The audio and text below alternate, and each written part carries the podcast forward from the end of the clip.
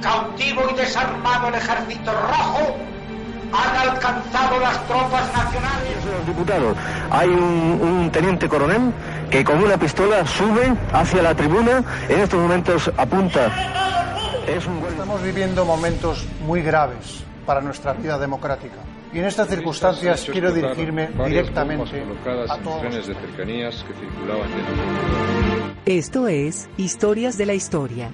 Dirige y presenta Fernando Lumbreras.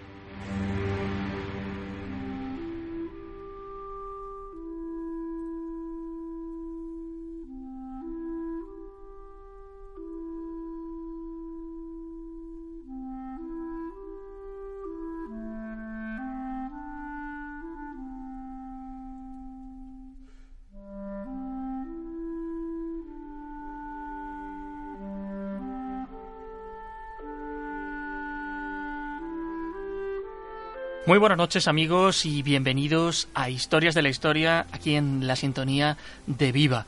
Ayer celebramos el 40 aniversario del referéndum que preguntaba a los españoles por la promulgación de la primera constitución democrática tras casi 40 años de dictadura. El programa de hoy queríamos que tuviese una doble intención.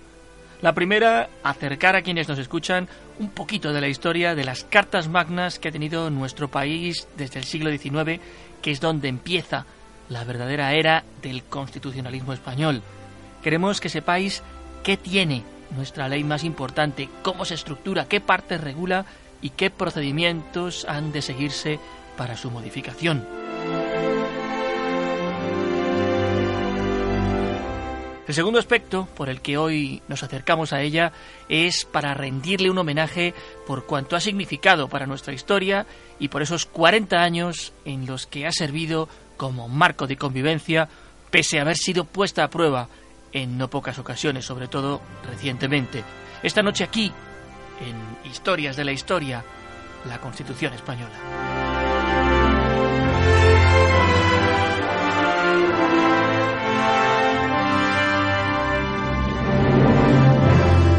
Si hacemos un repaso por las cartas magnas que han sido escritas para regular un país, la primera de que tenemos constancia escrita con esa intención más allá de los fueros medievales que existieron, tenemos que buscarla en Bayona, en 1808. En aquel año entraba en vigor una carta otorgada que era de facto una constitución que en vez de ser refrendada por el pueblo era aprobada por orden real. Nuestro siguiente peldaño en la historia del constitucionalismo será en Cádiz en 1812. El 19 de marzo se aprobaba la primera constitución liberal que tuvo nuestro país. Tocada y hundida por la monarquía absolutista de Fernando VII, terminó su uso en 1836, luego de no pocas interrupciones. En 1834 uno de esos periodos de interrupción de la PEPA, como era llamada, porque entró en vigor, como digo, el 19 de marzo, se promulga el Estatuto Real redactado por Francisco Martínez de la Rosa durante la regencia de María Cristina. Habremos de esperar hasta 1837 para volver a encontrar una nueva constitución de corte liberal que proclamaba la soberanía popular tal y como había hecho la gaditana. En esta Carta Magna se habla por vez primera de dos cámaras de representantes, el Congreso de los Diputados y el Senado, estableciéndose así el sistema bicameral.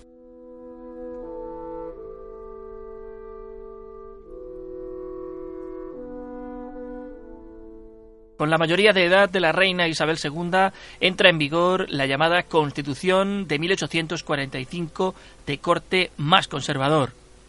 España se encontraba en esos años en una complicada situación en su historia y eran frecuentes sus modificaciones. De hecho, en 1855 hubo proyecto de promulgar otro texto que finalmente nunca vio la luz.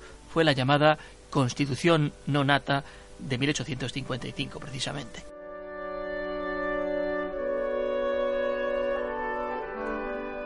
En 1868 se produce en España un cambio en la dinastía monárquica y Amadeo I de la Casa de Saboya es proclamado rey constitucional.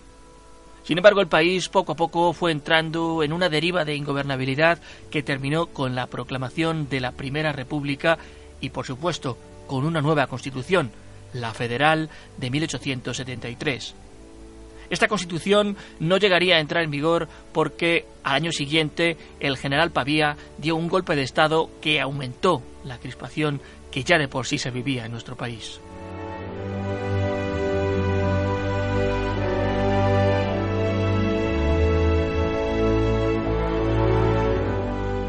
Cánovas del Castillo y Alonso Martínez, restaurada la monarquía, promueven la Constitución de 1876 estableciendo al rey como eje vertebrador del Estado.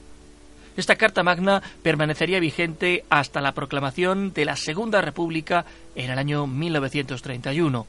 Ese año se aprobaba un nuevo texto legislativo que permanecerá vigente hasta el final de la Guerra Civil en 1939.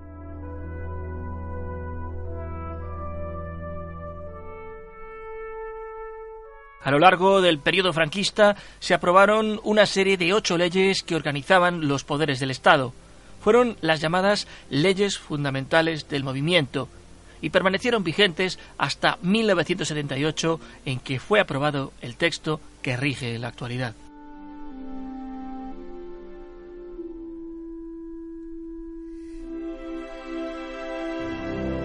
El 20 de noviembre de 1975 muere Franco, y se inicia en España un periodo conocido como la Transición. Un año después, en julio de 1976, es cesado el entonces presidente del gobierno Carlos Arias Navarro y el rey Juan Carlos I encarga a Adolfo Suárez la formación de gobierno. La legislatura de Suárez se encarga de fijar las bases del proceso constituyente.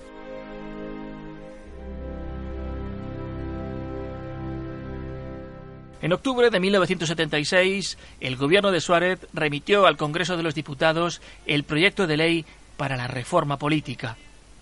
La principal de las novedades de este nuevo ordenamiento es que creaba las bases para la formación de un sistema democrático. Propiamente dicho, este proyecto de ley para la reforma política era considerada como una ley fundamental al modo de las que regían en España, sin embargo, ya aparecen aquí aspectos que se consideran democráticos.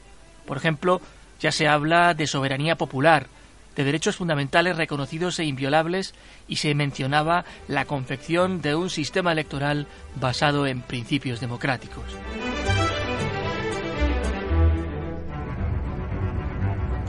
Pero en el año 1976 aún no se habían legalizado todas las formaciones políticas previas a la guerra civil deberíamos esperar hasta la Semana Santa del año siguiente, que cayó en el mes de abril, cuando se produjo uno de los avances más significativos de la transición, la legalización del Partido Comunista.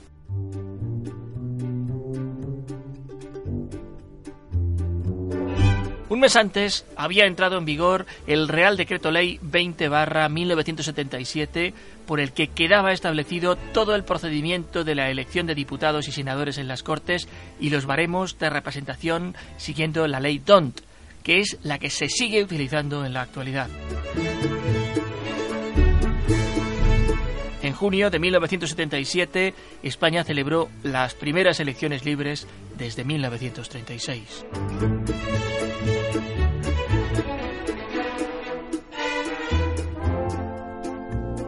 La ley de reforma política del año 76 ofrecía la posibilidad de que o bien el Gobierno o bien el Congreso de los Diputados pudiesen redactar y elaborar una nueva Carta Magna.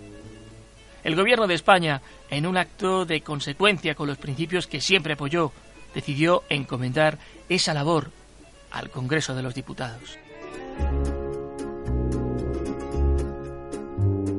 La Cámara Baja abrió entonces una comisión formada por siete personas que se encargaron de redactar el texto. Aquellos siete padres de la Constitución fueron Miguel Herrero y Rodríguez de Miñón, Miquel Roca, Jordi Soletura, Gabriel Tisneros, José Emilio Pérez Lorca, Gregorio Peces Barba y Manuel Fraga.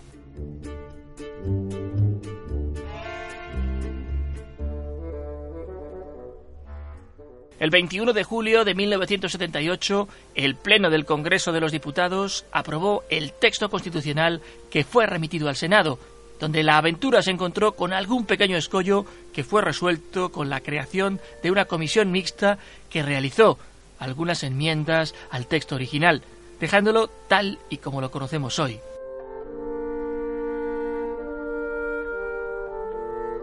A finales de octubre de ese año, el texto regresó al Congreso y fue aprobado con 325 votos a favor.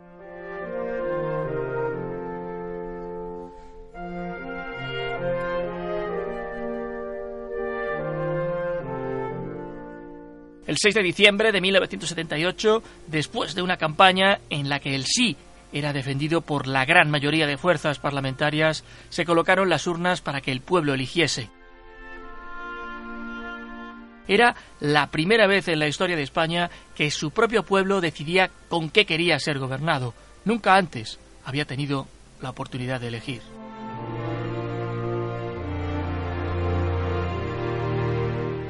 Votó el 58,97% del censo electoral. La pregunta era, ¿aprueba el proyecto de constitución? El 87,78% de los votantes dijo sí Así que la Constitución actual se sancionó un 27 de diciembre, pero su aparición en el BOE no se produjo hasta el 29. Por costumbre, las leyes aparecen publicadas en el Boletín Oficial del Estado al día siguiente de su sanción, pero como el día 28 era el Día de los Santos Inocentes, decidieron retrasarlo un día para que no diese lugar a pensar que había alguna broma. Y así sucedió. El 29 de diciembre de 1978, la Constitución española actual entró en vigor hasta el día de hoy.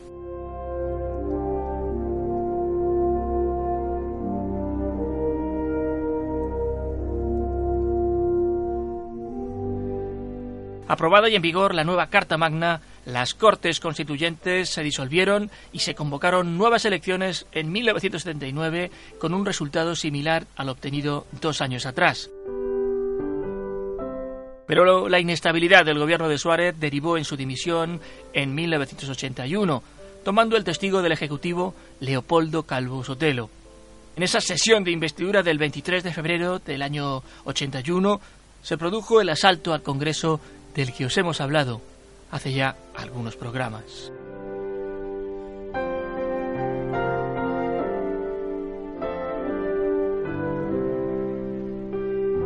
Pero ¿Cómo es nuestra Constitución? Pues está compuesta de un preámbulo, 169 artículos repartidos en 11 títulos, cuatro disposiciones adicionales, nueve transitorias, una derogatoria y una final. Siguiendo la tradición constitucional francesa, su estructura tiene dos partes. Una dogmática, en la que aparecen los derechos fundamentales y los principios constitucionales, y otra orgánica, en la que se especifica la división de poderes y la organización política y territorial. El preámbulo fue escrito por Enrique Tierno Galván junto a un grupo de juristas e intelectuales. Se ensalzan los derechos fundamentales, los humanos y la consagración del Estado de Derecho. Se trata de una constitución escrita que se enmarca dentro de la tradición del derecho continental y en contraposición al sistema inglés, cuya constitución no está recogida en un texto concreto, sino que deriva de un conjunto heterogéneo de costumbres y textos configurado a lo largo de su prolongada historia constitucional.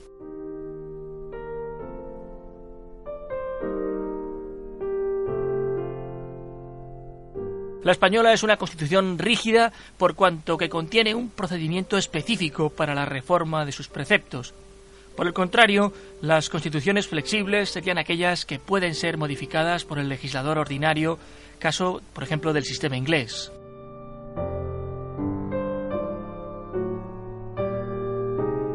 La rigidez de la nuestra queda manifestada en el título 10, que señala el procedimiento para la modificación constitucional, estableciendo además la necesidad de un procedimiento agravado para alterar determinados preceptos constitucionales.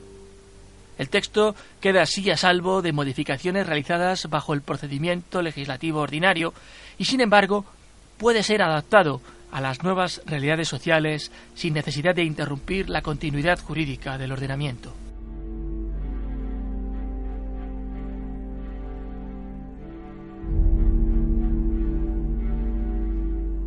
Por otro lado, se trata de una constitución derivada, puesto que, atendiendo al derecho comparado, no incluye innovaciones radicales, sino que se asienta sobre el constitucionalismo histórico español, y muy especialmente en las constituciones europeas posteriores a la Segunda Guerra Mundial.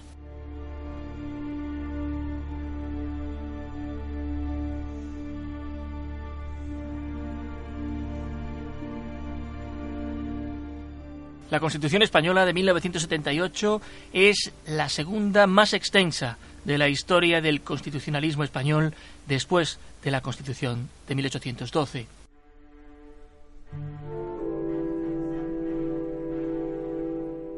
En cuanto a reformas del texto constitucional vigente, se han hecho dos. La primera se realizó en el año 1992, en la que se modificó el artículo 13.2 y la segunda se hizo en el año 2011 con el gobierno de José Luis Rodríguez Zapatero y afectaba al artículo 135.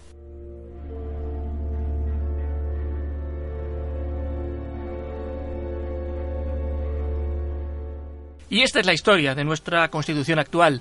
Así hemos querido acercárosla y rendirle también nuestro sencillo homenaje.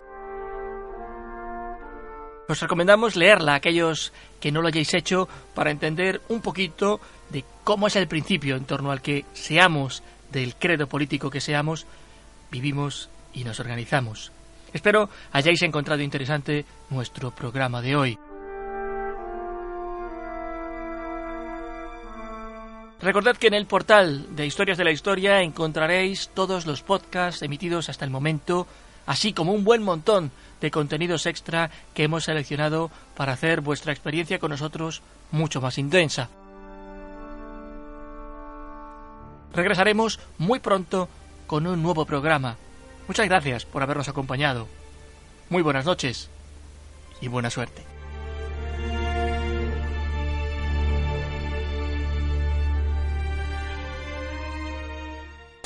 Viva Radio, tu radio de viva voz.